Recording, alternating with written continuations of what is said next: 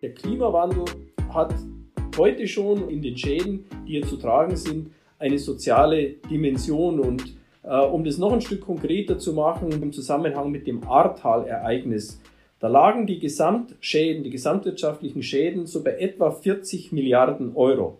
Und das hat irgendwo, wenn man das in die Zukunft denkt, bei mehr und stärkeren Ereignissen natürlich irgendwo seine Grenze. Das sagt Ernst Rauch, Chefklimatologe beim größten Rückversicherer der Welt, der Munich Re.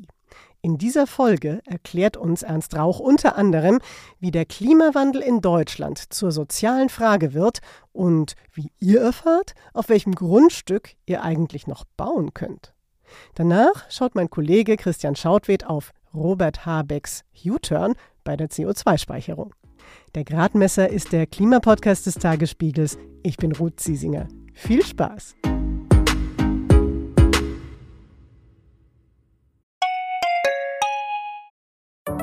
Hallo, ich bin Anke Mürre, stellvertretende Chefredakteurin beim Tagesspiegel. Vielen Dank, dass ihr unseren Podcast hört. Wenn er euch gefällt, dann probiert doch auch mal unsere digitale Zeitung aus. Als E-Paper oder Digitalabo auf tagesspiegel.de. Hier bekommt ihr täglich einen guten und verlässlichen Überblick über alles, was für euch wichtig ist. Aus Berlin, Deutschland und der Welt. Jetzt einfach gratis testen unter tagesspiegel.de slash probieren. Wir freuen uns auf euch. Der Tagesspiegel aus der Welt, aus der Weltstadt. Ich weiß nicht, ob ihr alle so genau wisst, was ein Rückversicherer wie die Munich Re eigentlich macht. Ich habe es jedenfalls sicherheitshalber nochmal nachgelesen und sage jetzt ganz vereinfacht, ein Rückversicherer versichert Versicherungen. Das ist zum Beispiel notwendig, damit ein unerwartet großer Schadensfall Expertensprech, wie etwa die Flut im Ahrtal einen sogenannten Erstversicherer nicht pleite gehen lässt, weil eben auf einmal ganz viele seiner Kundinnen und Kunden dringend Geld brauchen. Mit dem Klimawandel steigt nun die Wahrscheinlichkeit für Wetterextreme und solche Schadensfälle immer weiter an. Und dass die Munich Re deshalb sogar mit Ernst Rauch einen eigenen Chefklimatologen hat, fand ich sehr spannend. Deshalb hat es mich auch sehr gefreut, dass mein Kollege Daniel Erck mit Ernst Rauch sprechen konnte und dass er das auch noch für den Gradmesser getan hat. Ich wünsche euch also jetzt viel Spaß mit Daniel Erks Premiere im Gradmesser und Ernst Rauch von der Munich Re. Ernst Rauch ist übrigens Geophysiker und seit Ende der 80er Jahre beim Rückversicherer mit dem Klimawandel befasst. Herr Rauch, Sie sind beim äh, Rückversicherer Munich Re und dort äh, leiten Sie die Abteilung, die für die Beobachtung des Klimas, sage ich mal so allgemein, zuständig ist. Warum macht so ein Rückversicherer sowas denn? Warum gibt es Ihre Abteilung? Ja, äh, wir als Rückversicherer Munich Re, wir arbeiten an dem Thema Klima, Klimawandel bereits seit den 1970er Jahren, weil wir vom Klimawandel auf der Risikoseite betroffen sind. Der Klimawandel ist ja nicht nur in seiner Ausprägung eine Erwärmung der Temperaturen, Atmosphäre, Ozeane, sondern in der Folge entstehen Veränderungen in den Wahrscheinlichkeiten von wetterbedingten Naturgefahren. Und diese Naturgefahren enden dann bei uns als privatwirtschaftlicher Risikoträger auf unserer eigenen Bilanz. Ja, also in den 70er Jahren hat die Wissenschaft begonnen, nicht zum ersten Mal, sondern im Sinne eines zweiten oder dritten Anlaufs sich mit dem Thema Klimawandel auseinanderzusetzen, weil es erste Indizien gab, dass Wettermuster sich in verschiedenen Teilen der Welt angefangen haben zu verändern. Und da hatten wir einen, aus heutiger Sicht muss man sagen, eben sehr vorausschauenden Vorstand, der dieses Thema aufgenommen hat, Risikoveränderung, und dann eine Abteilung, eine Einheit gegründet hat, die damals den schönen Namen Georisikoforschung trug. Sie haben es gerade schon erwähnt, es geht um Risikoabwägung und es geht dabei natürlich um Statistik. Was heißt das jetzt konkret für Ihre Arbeit? Sie arbeiten mit Zahlen, nehme ich an.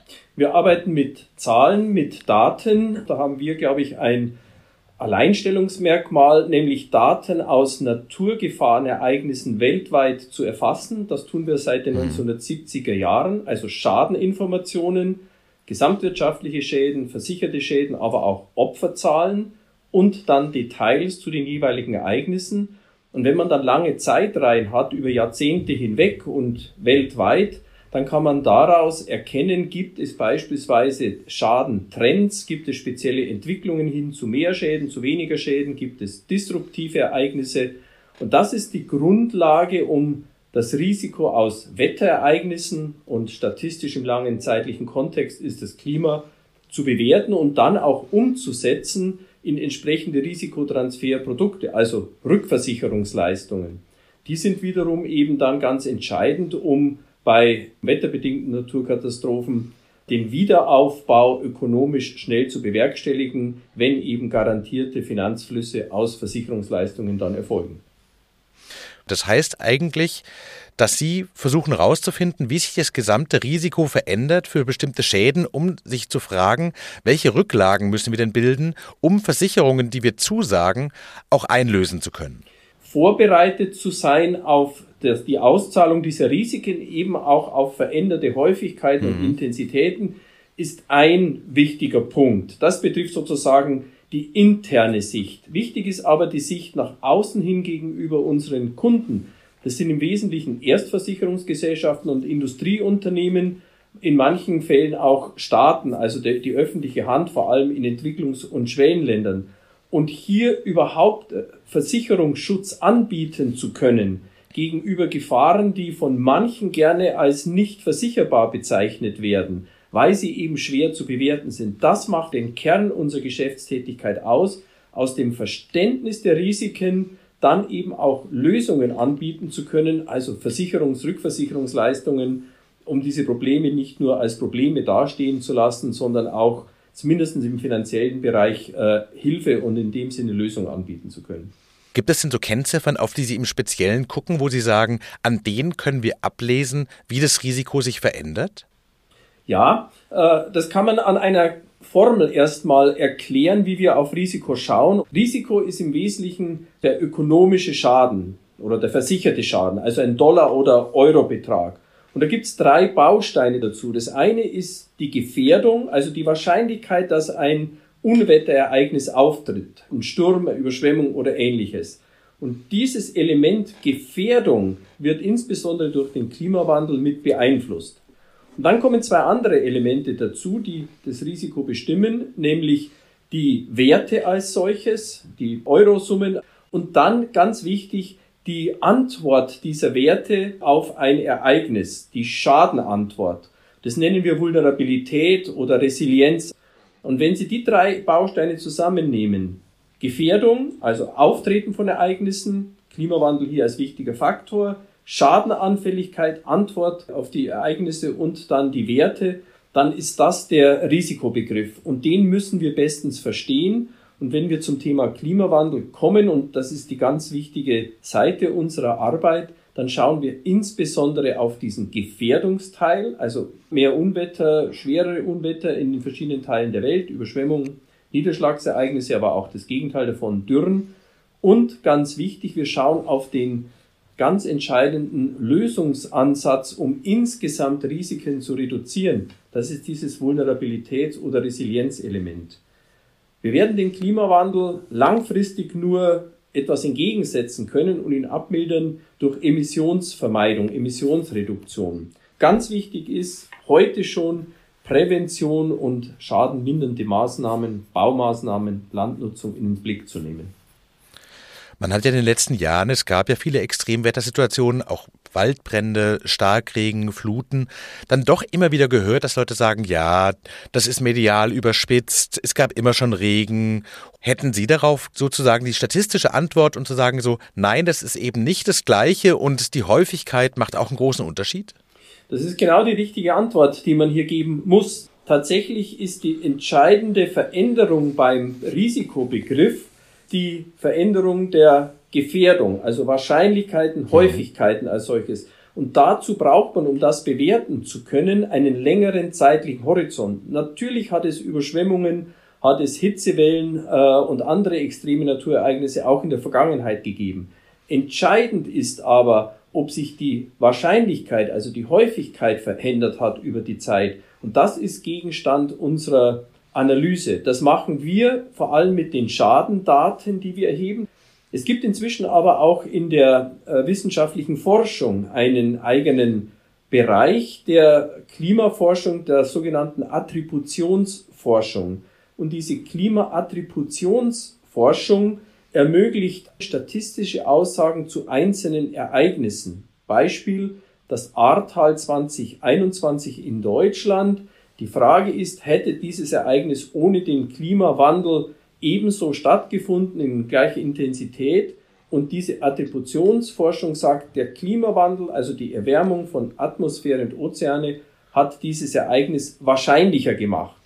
Es wäre irgendwann auch passiert, aber es ist wahrscheinlicher geworden. Und das ist der große Unterschied. Wir müssen eben äh, als Folge des Klimawandels mit häufigeren und intensiveren Ereignissen rechnen und uns entsprechend anpassen. Wie passt man sich denn entsprechend an? Wenn ich es richtig verstehe, sind die Extremwetter, die jetzt zunehmend kommen, eben nicht geografisch so klar zuordnenbar, aber das ist ja wahnsinnig abstrakt, wenn man sagt, so das könnte jeden und überall treffen. Haben Sie das Gefühl, die Leute sind da schon bereit, darüber nachzudenken? Es ist leider nicht wahnsinnig abstrakt. Äh, es ist Teil der Beobachtung, die wir machen, als ja. sozusagen diejenigen, die den Schaden dann auch übernehmen, dass wir in vielen Teilen Deutschlands, aber auch weltweit äh, mit Schäden und Schadenmustern konfrontiert sind äh, aus extremen mhm. Wetterereignissen, die es historisch nicht gab. Daher kann man nur darauf hinweisen, dass man auf das sogenannte Unerwartete auch einen Fokus legt. Expect the unexpected ist so der schöne englische Begriff dafür. Also das Argument, das hat es noch nie gegeben, ist gerne auch ein sogenanntes Black Swan, so schwarzer Schwan-Argument. Hat es nicht gegeben, gibt's nicht, muss ich mich nicht drum kümmern. Und das ist eben leider nicht mehr möglich, weil wir eben erleben weltweit, dass solche Ereignisse auftreten, die in der Vergangenheit nicht oder sehr, sehr selten waren. Zu der Frage der Anpassung, Köln oder die Kölner Region und die Rheinhochwässer sind ein sehr, sehr gutes Beispiel für durchaus erfolgreiche Anpassungsmaßnahmen. Menschen, die damit leben, dass sie auch historisch immer wieder von Überschwemmungen betroffen waren und in der Zukunft das natürlich auch werden, passen sich beispielsweise an, indem sie keine Wertgegenstände in dem Keller haben, dass sie die Keller mit Fliesen ausstatten, um danach nach dem Hochwasser mit dem Schlauch rausspülen zu können, also keine großen baulichen Schäden zu haben. Und dann gibt es noch einen ganz wichtigen Bereich, äh, das ist die Landnutzung als solches, der gerne noch nicht ausreichend in den Fokus genommen wird. Es ist inzwischen sehr gut bekannt, welche Gebiete in Deutschland, natürlich auch in anderen Ländern der Welt, in besonderer Weise überschwemmungsgefährdet sind. Und zwar nicht nur diese sogenannten Flussüberschwemmungen am Rhein, an der Donau, sondern eben auch Gebiete, die durch Sturzfluten, also lokale Starkniederschläge und dann lokale Überschwemmungsereignisse wie das Ahrtal betroffen sind. Die sind deutlich schwerer zu identifizieren, darum ist es eher eine mhm. Entwicklung in den letzten Jahren. Da gibt es digitale Systeme, die erlauben, gewissermaßen jeden Standort in Deutschland und weit darüber hinaus im Hinblick auf diese Gefährdungen zu bewerten. Da gibt es dann sogenannte Score-Werte, also Zahlen, Kennziffern, die die Gefährdung dann definieren. Und zwar auch nicht nur für heute, sondern es gibt auch die Möglichkeit, Klimaszenarien zu rechnen. Wir machen das auf der Basis IPCC, dieser Weltklimarat. Und dann können Sie auch Prognosen abgeben, wie ist mein Grundstück in 20, 30, 40 Jahren bezüglich Überschwemmung gefährdet. Wenn Sie jetzt quasi, ich nehme an, Sie fahren manchmal durchs Land und gucken sich an, wo irgendwelche kleinen Gemeinden, in Ihrem Fall vielleicht in Bayern, äh, Neubaugebiete ausschreiben, raufen sie sich manchmal die Haare und denken, wie kommt ihr auf die Idee, in der Lage den Leuten zu sagen, stellt dort ihre Häuser hin? Das ist in der Lage doch einfach überhaupt nicht mehr seriös. Also zunächst einmal, wir fahren nicht durchs Land, sondern wir analysieren Daten, die von den Wasserwirtschaftsämtern kommen, beispielsweise ja. die aus der Wissenschaft kommen. Und dann gibt es Daten wie Topografie, also das Landprofil als solches und, und Besiedlungszahlen. Also das ist tatsächlich wirkliche Arbeit im, im Büro im Wesentlichen, um erstmal diese Grundlagen zu haben. Und dann kommt der Teil, den Sie angesprochen haben. Ja, natürlich beobachten wir nicht zwingend, weil wir übers Land fahren, sondern weil wir das äh, an den Berichten unserer Kunden sehen, die nämlich die einzelnen Gebäude, die versichert sind, äh, durchaus auch an den Rückversicherer weiter melden, weil wir ja dann hm. die letzte Stelle sind, die die Schäden zu bezahlen haben. Und ja, da beobachten wir, dass nach wie vor in Gebieten gebaut wird, die heute schon überschwemmungsgefährdet sind und die im Zuge des Klimawandels immer weiter überschwemmungsgefährdeter werden. Das ist zunächst mal eine Beobachtung, die man einordnen kann zwischen schwer verständlich und ja, manchmal sogar frustrierend.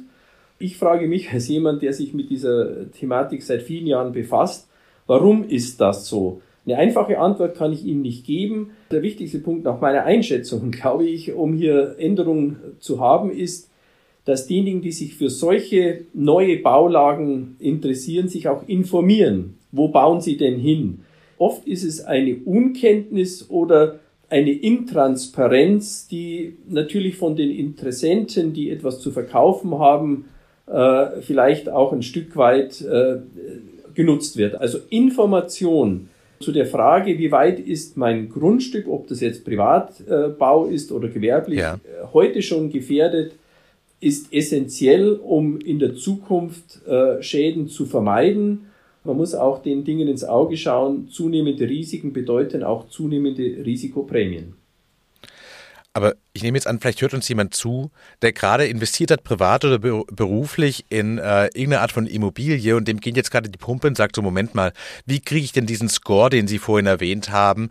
Wie hoch das Risiko vielleicht auch in 30, 40 Jahren ist? Wo kriege ich das denn raus? Sind das öffentliche Informationen? Es gibt drei Möglichkeiten, die Sie heute ja. haben. Zwei öffentliche und eine privatwirtschaftliche. Die öffentliche ist Wasserwirtschaftsämter und die Wasserwirtschaftsämter haben Überschwemmungsgefährdungskarten.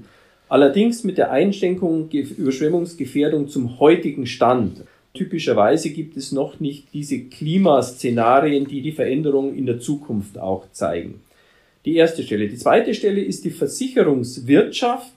Äh, der Verband, der GDV, der Gesamtverband der Versicherungswirtschaft, hat ein System. Das System nennt sich ZÜRS. Zeppelin, Ü, wie Überschwemmung, Richard und Siegfried, ja. steht für Zonierungsüberschwemmung, ja. Rückstau, Starkregen. Das ist ein System, das Deutschland in vier Überschwemmungsgefährdungszonen einteilt. Und wer heute sein Haus gegen Überschwemmung versichern will, im Rahmen der sogenannten erweiterten Elementargefahren, geht zu seinem Versicherungskontakt äh, und dieser Versicherungskontakt schaut in diesem System nach, wo ist denn sein Haus? Und da lohnt es sich nachzufragen, also bei seinem Versicherungsmakler oder wo auch immer der Kontakt ist, in welcher Zone ist denn mein Haus? Und die Zone 4 wäre die höchste und das gibt einen ganz, ganz starken Anhaltspunkt, dass man in einer hochgefährdeten äh, Zone ist und äh, entsprechende bauliche Maßnahmen äh, treffen sollte. Und da gibt es dann halt entsprechende Experten wieder, die einen unterstützen können. Und die dritte Stelle das sind wir als Munich Re.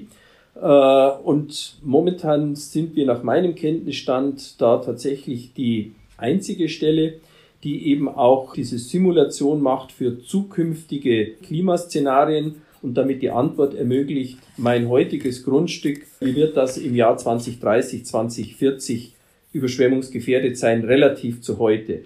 Wir machen das nur für unsere Kunden auch. Also das ist nicht etwas, was so in der breiten Masse verfügbar ist, aber gerne auch wieder sozusagen über den Zwischenweg Erstversicherer mhm. unserer Kunden, die dann mit uns in Kontakt treten. Die Munich Re betreibt ein globales Geschäft. Wir haben jetzt gerade sehr stark über Deutschland gesprochen. Ist denn der Eindruck richtig, dass Deutschland bisher relativ glimpflich davon kam, was diese äh, klimainduzierten Extremwettersituationen angeht und dass deswegen das Bewusstsein dafür, was uns in den nächsten Jahren erwarten könnte, noch gar nicht so ausgeprägt ist? Richtig ist, dass Deutschland oder generell etwas Mitteleuropa, was Wetterextreme betrifft, im weltweiten Vergleich äh, in einer sehr, sehr komfortablen Situation ist, immer mhm. relativ gesehen. Und äh, das drückt sich dann auch übrigens in den Versicherungsprämien für diese Unwetter aus. Wir kennen eben nicht diese schweren tropischen Wirbelstürme, Hurrikane, Taifune, wie sie in anderen Teilen der Welt auftreten. Wir sind auch bei den Tornados, diesen Schwergewitterereignissen, äh, deutlich weniger betroffen als viele andere Regionen der mhm. Welt. Und um das auch ein bisschen äh, vergleichbar zu machen, kann ich Ihnen zwei Zahlen nennen. Wenn Sie heute in Deutschland Ihr Haus gegen Sturmüberschwemmung versichern wollen, also diese klassischen Unwettergefahren, dann liegen Sie so in der Größenordnung 200 Euro, vielleicht 300 Euro pro Jahr. Wenn Sie natürlich am Rhein sind, in hochgefährdeten hm. Gebiet oder in anderen äh, flussnahen Gebieten, dann ist das schon mehr. Aber so für ein mittleres Wohngebäude in Deutschland die Größenordnung wenige hundert Euro im Jahr. Wenn Sie an andere Teile der Welt gehen und ein wirkliches Extrembeispiel sind die USA, Florida, eine Region mit einer sehr hohen Gefährdung bezüglich dieser tropischen Wirbelstürme, der Hurrikane, mhm. dann sind sie so bei der Größenordnung Faktor 10 bis 20 und mehr in der Versicherungsprämie. Also 5000, 8000 Dollar pro Jahr für die gleiche Versicherungsleistung. Und Wahnsinn. das ist sozusagen eine, eine wirklich geeignete Vergleichsgröße, um deutlich zu machen, wie weit die Risiken sich unterscheiden. Und das sind wieder, ich komme zurück auf diese kleine Formel, Risiko setzt sich aus Gefährdung, Schadenwahrscheinlichkeit, Schadenempfindlichkeit und den Werten zusammen. Und da, wenn man auf die Gefährdung schaut, Florida hat Hurrikane, haben wir nicht, also deutlich geringere Gefährdung. Und das zweite Element hat etwas mit der Bauweise zu tun, diese Vulnerabilität oder Resilienz. Wir bauen mhm. in Mitteleuropa sehr massiv, haben starke Bauvorschriften, Steinbauten in der Regel, schwere Dächer mit Dachziegeln. Äh, und wenn Sie eben nach Florida schauen, beispielsweise, ist die Leichtbauweise vorherrschend die eben gegenüber hohen Windgeschwindigkeiten mhm. schadenanfälliger ist.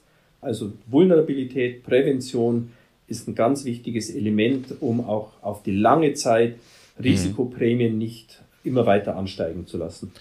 Ich glaube, die meisten Menschen sind sich im Klaren darüber, dass der Klimawandel äh, dass ihm begegnet werden muss und dass es Geld kosten wird. Also Transformation der Energiewirtschaft, Transformation der Industrie. Das kostet ja offensichtlicherweise sehr viel Geld und es gibt eine kleine, ich würde sagen eher radikale Gruppe, die sagt, wir müssen lernen, mit dem veränderten Klima zu leben. Aber wenn ich sie richtig verstehe, heißt mit dem veränderten Klima leben lernen, ja auch, dass man sehr viel Geld investieren muss, weil man zum Beispiel anders bauen müsste, vielleicht auch bestimmte Städte aufgeben müsste, weil man dort überhaupt nicht mehr sinnvoll leben kann und dass man sich darauf einstellt, dass ständig Klimakatastrophen stattfinden, was auch nicht zum Nullpreis zu haben ist. Das heißt, zu sagen, wir, wir wollen die Kosten für die Klimaadaption und die Reduktion, die Reduktion der Emissionswerte nicht und sagen einfach, wir müssen damit leben lernen. Das ist ja eine Milchmädchenrechnung, weil das ja mindestens genauso teuer ist, oder? Wir müssen mit dem Klimawandel leben. Da kommen wir nicht mehr dran vorbei. Selbst wenn wir heute Emissionen sehr steil reduzieren, trotzdem müssen wir das machen aus gesellschaftlichen Gründen, ökonomischen Gründen, aus humanitären Gründen. Wichtig ist, wir müssen uns anpassen und das ist gar keine radikale Position, solange man die Anpassungsdefinition so definiert, das eine zu tun, ohne das andere zu lassen, sich auf das Argument zurückzuziehen, nur anzupassen und dann muss ich nichts mehr tun, das hat am Ende so die ganz große mhm. Lücke, ja. dass die ökonomischen Schäden über die Zeit hin so groß werden, dass die Anpassungsleistung ökonomisch gar nicht mehr erbringbar ist. Also man kommt sozusagen in diese Verstehe, ja. finanzielle Falle hinein über die Zeit. Also heute schon anpassen, damit die ökonomischen Folgen ertragbar bleiben. Auch sozial ertragbar. Das ist der Klimawandel hat ganz zuvorderst heute schon in den Schäden, die hier zu tragen sind, eine soziale Dimension. Und äh, um das noch ein Stück konkreter zu machen, die, diese Diskussionen, die wir gerade aktuell haben im Zusammenhang mit dem Ahrtal-Ereignis,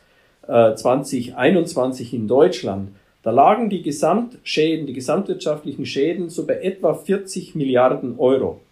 Die Versicherungswirtschaft ja, hat davon 8 bis 9 Milliarden zu bezahlen. Und dann gibt es genau diese Differenz. Und diese Differenz muss ja bezahlt werden. Und das sind Einzelne, die eben keinen Schutz haben und auch keine staatlichen Leistungen erhalten. Und dann gibt es eben ganz hohe staatliche Transferleistungen. Und das hat irgendwo, wenn man das in die Zukunft denkt, bei mehr und stärkeren Ereignissen natürlich irgendwo seine Grenze. Und dann sieht man, es wird eine soziale Fragestellung werden. Weil wir gerade über das Ahrtal sprechen, ist die Art und Weise, wie dort wieder, wieder aufgebaut wird, ist die sinnvoll oder müsste man quasi aus der Katastrophe dort heraus sagen, wir können nicht die alten Brücken und die alten Straßen, wie sie waren, wieder aufbauen, sondern wir müssen damit rechnen, das passiert wieder? Wenn man diese Frage rational angeht, aus der reinen Risiko, nüchternen Risikomanagement-Perspektive, ja. dann äh, ist es nicht sehr sinnvoll, genau dort aufzubauen, wo man diese großen Schäden hat. Weil es natürlich wieder zu erwarten ja. ist, es sollte einem bewusst geworden sein, dass dieser Standort hoch gefährdet ist. Menschlich kann ich das völlig äh, nachvollziehen, äh, auch den Begriff Heimat und Lebensumfeld. Äh, aber ich glaube, das ist ein Konfliktfeld, ein Themenfeld, das uns in der Zukunft immer stärker befassen wird. Wir sehen das international auch in anderen Teilen der Welt. Diese Grundsatzfrage Build Back Better im Englischen, also besser zurück mhm neu aufzubauen nach einer Katastrophe, hat sehr viel inzwischen auch mit der Frage Wiederaufbau an einem anderen Ort zu tun.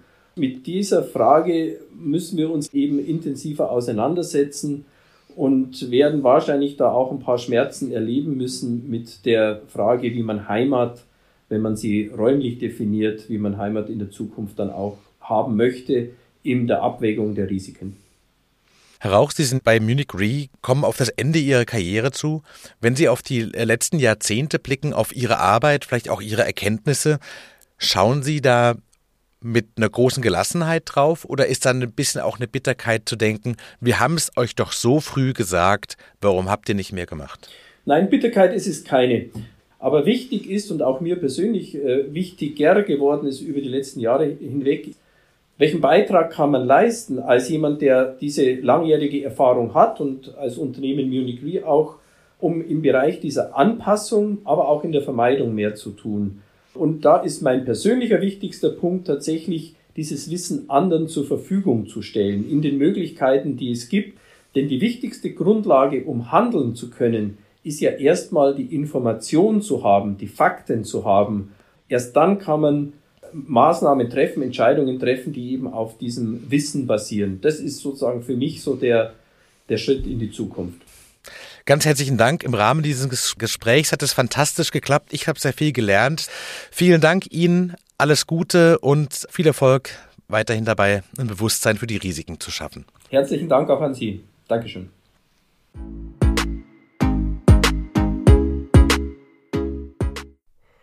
Das war der Geophysiker und Chefklimatologe der Munich Re, Ernst Rauch, im Gespräch mit meinem Kollegen Daniel Erck. Und jetzt harter Schnitt zu Robert Habeck und meinem Kollegen Christian Schautwed. Wir haben zu viel CO2 in der Atmosphäre, das ist bekannt. Und im Moment kommt übers Heizen, über Verkehr, Landwirtschaft und Industrie dauernd Neues mit dazu. Wir müssen also Emissionen reduzieren, am besten auf Null bringen, aber weil das nicht immer so schnell funktioniert wie gehofft, hat Robert Habeck jetzt die Eckpunkte einer Strategie vorgestellt, wie wir künftig mit Kohlenstoffdioxid umgehen wollen und wie wir CO2 speichern können. Was heißt das denn jetzt? habe ich Christian gefragt. Speichern wir jetzt also künftig das CO2 im Boden, statt es in die Atmosphäre zu pusten? Äh, Moment, es zunächst, es geht nur um einen bestimmten Teil des CO2, und zwar den, der aus Industriebetrieben kommt, ähm, bei denen man das quasi technisch nicht vermeiden kann. Das soll aufgefangen und ähm, eingespeichert werden. Und wenn das passiert in Deutschland, wahrscheinlich nicht an Land. Gegen solche Pläne gab es in den letzten Jahren sehr viel Widerstand. So eine Einspeicherung durchzudrücken, das wird die Bundesregierung kaum versuchen. Aber offshore, unter dem Meeresboden, will man das machen, konkret in der deutschen Wirtschaftszone in der Nordsee und vor den Küsten anderer Länder. Das steht jedenfalls in den Eckpunkten zu dieser sogenannten Carbon Management Strategie. Ja, und was sind dann diese Eckpunkte oder die wichtigsten Punkte dieser Carbon Management Strategie? Also es geht, wie gesagt, vor allem darum, industrielle Emissionen aus der Atmosphäre rauszuhalten, die man nicht vermeiden kann. Das bekannteste Beispiel ist dabei die Zementproduktion.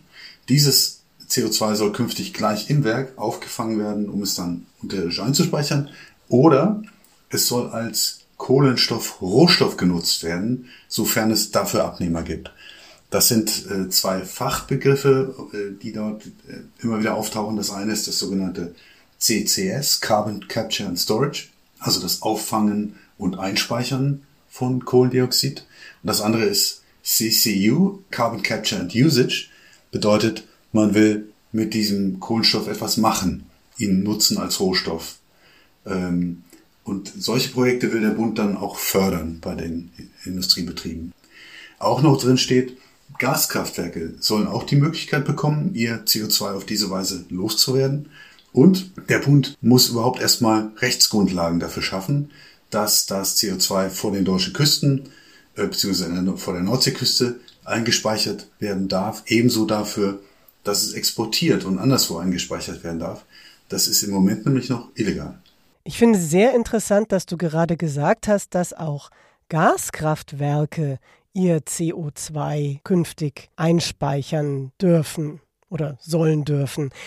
Ich erinnere mich daran, dass bei der Weltklimakonferenz in Dubai Ende vergangenen Jahres Deutschland nämlich noch ziemlich darauf gepocht hat, dass CO2-Speicherung gerade bei der Energiegewinnung eben keine Rolle spielen soll. Wie kommt dieser Sinneswandel zustande? Was ist da los?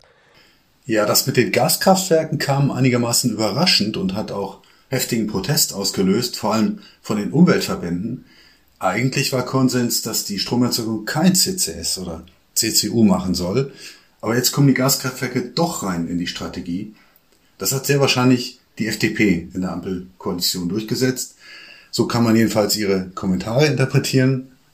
Da musste Habeck offenbar eine Kröte schlucken und wir haben schon in der Redaktion darüber diskutiert, was damit für ein Tauschhandel verbunden sein könnte in der Koalition in Bezug auf andere Streitthemen.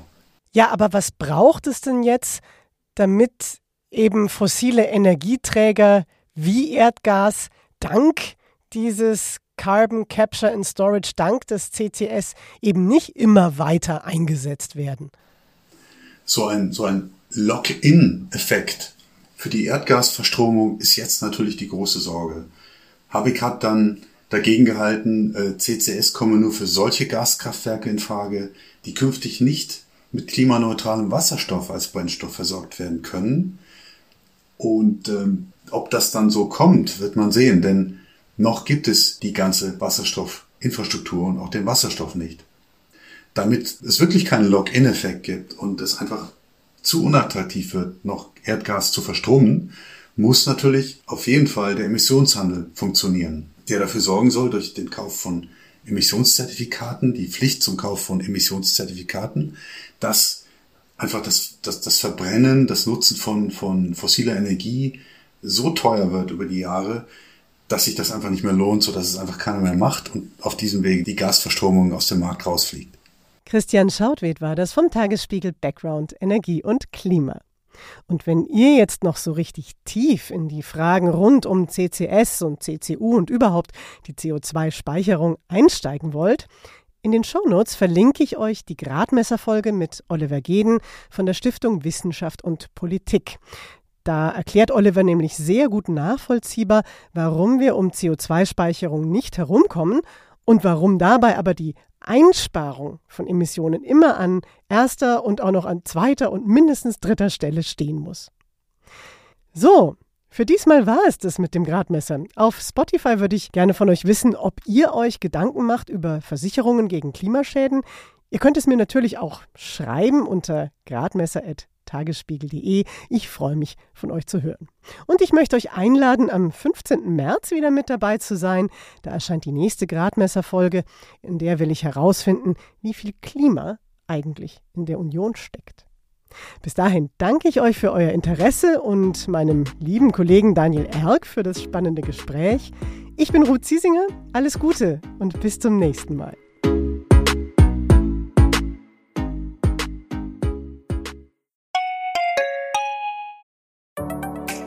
Hallo, ich bin Lorenz Marold, Chefredakteur beim Tagesspiegel. Wenn Ihnen unser Podcast gefällt, testen Sie doch gerne auch mal unser E-Paper oder unser Digital-Abo mit allen Inhalten von tagesspiegel.de. Wir sind rund um die Uhr für Sie da, damit Sie wissen, was wirklich wichtig ist. In Berlin, in Deutschland und international. Sie können unser Angebot jetzt gratis testen unter tagesspiegel.de slash probieren. Der Tagesspiegel aus der Welt, aus der Weltstadt.